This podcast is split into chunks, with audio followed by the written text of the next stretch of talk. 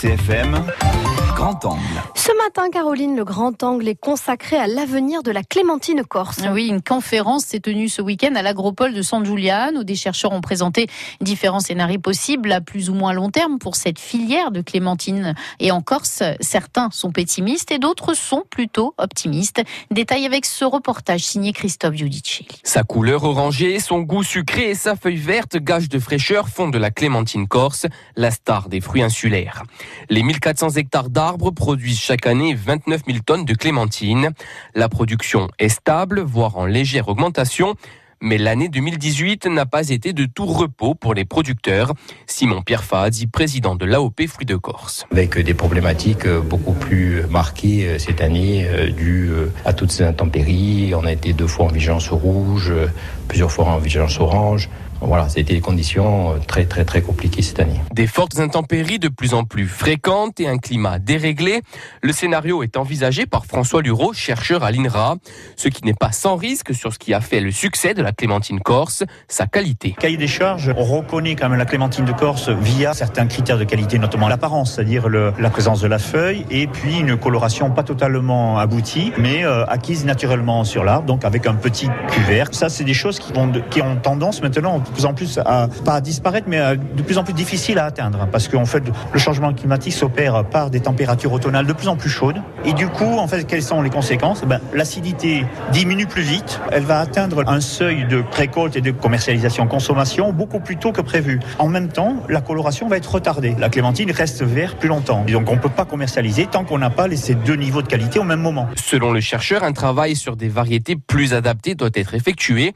Mais plus inquiétant encore, le changement climatique pourrait favoriser l'apparition de bactéries et d'insectes. Il y a une maladie bactérienne qui s'appelle euh, le HLB ou Anglombing en chinois qui veut dire la maladie du dragon jaune. Et en fait, c'est une bactérie qui bouche les vaisseaux des arbres. Les arbres en meurent euh, très rapidement. Il y en a partout en Asie, il y en a un peu également sur la péninsule arabique. Pour l'instant, la zone méditerranéenne est exempte de, de cette maladie-là, bien que l'insecte qui transmet euh, cette bactérie-là a été détecté déjà non loin en fait de, dans le bassin méditerranéen. Aucune solution n'existe actuellement pour contrer cette bactérie. Pourtant, selon François Lureau, tous les scénarios ne sont pas pessimistes. L'ensemble en fait de la filière agrumes passerait en nourriture biologique.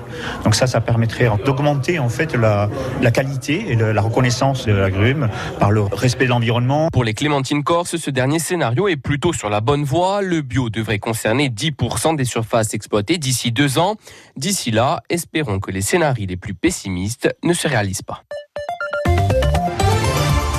Nouvelle mobilisation des gilets jaunes à Ajaccio. Ils bloquent depuis ce matin le dépôt pétrolier du VAD. Les gilets ajacciens qui ont d'ailleurs reçu pour cette action le renfort de leurs collègues du Valinco et de Porto Vecchio. Certains se sont même enchaînés sur les grilles du site. Ils empêchent par cette action les camions de pénétrer dans le dépôt et de s'approvisionner. La semaine dernière, pour cette même action de blocage, ils avaient été rapidement délogés par les forces de l'ordre. André Rowe, qui a été élu maire de Prunel-et-du-Fiumourbe avec 55,3% des suffrages exprimés.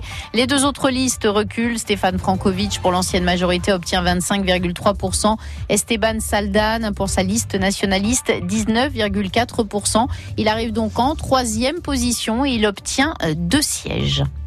Au vu des résultats du premier tour, c'est la logique électorale habituelle, où on voit qu'on résiste quand même assez bien. Nous avons fait une campagne qui est très courte, nous avons trois semaines d'existence. Je pense que nous avons fait une, belle campagne. En tout cas, nous y avons tous pris beaucoup de plaisir. On a monté une équipe soudée qui a vocation à se renforcer. André Rocky qui sera l'invité de la rédaction quant à lui à 8h moins 10. L'heure du bilan pour les classes dédoublées. La mesure a été lancée à la rentrée 2017 par le gouvernement dans les réseaux d'éducation prioritaire renforcés et dans les réseaux d'éducation prioritaire.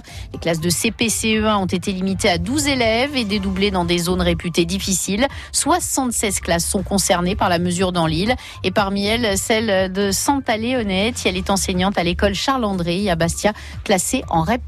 La disponibilité euh, de l'enseignante, la disponibilité des élèves aussi est beaucoup plus importante. Le climat de, de la classe aussi, c'est beaucoup plus calme. Tous les, les apprentissages peuvent être approfondis euh, pour tous les élèves.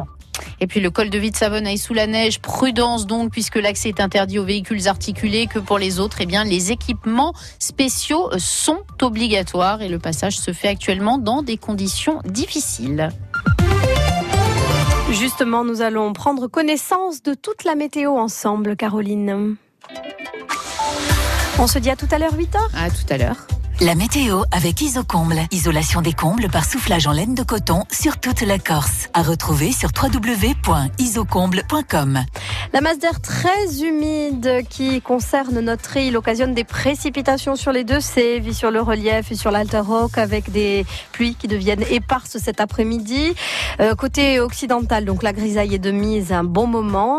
Ce lundi, sur l'est, les éclaircies sont plus nombreuses, ponctuées d'averses sporadiques le matin, suivi d'un temps sec et puis après ça s'ennuage encore euh, à la tombée de la nuit. La limite pluie-neige, 600 à 700 mètres d'altitude aujourd'hui. Jusqu'en milieu d'après-midi, on est toujours concerné par cette libé Tchad qui s'est levée cette nuit. Un vent qui souffle toujours fort à très fort, qui va s'atténuer par le nord, bien que pour le moment les rafales atteignent toujours 110 km par heure, en montagne notamment et sur l'extrême sud en particulier.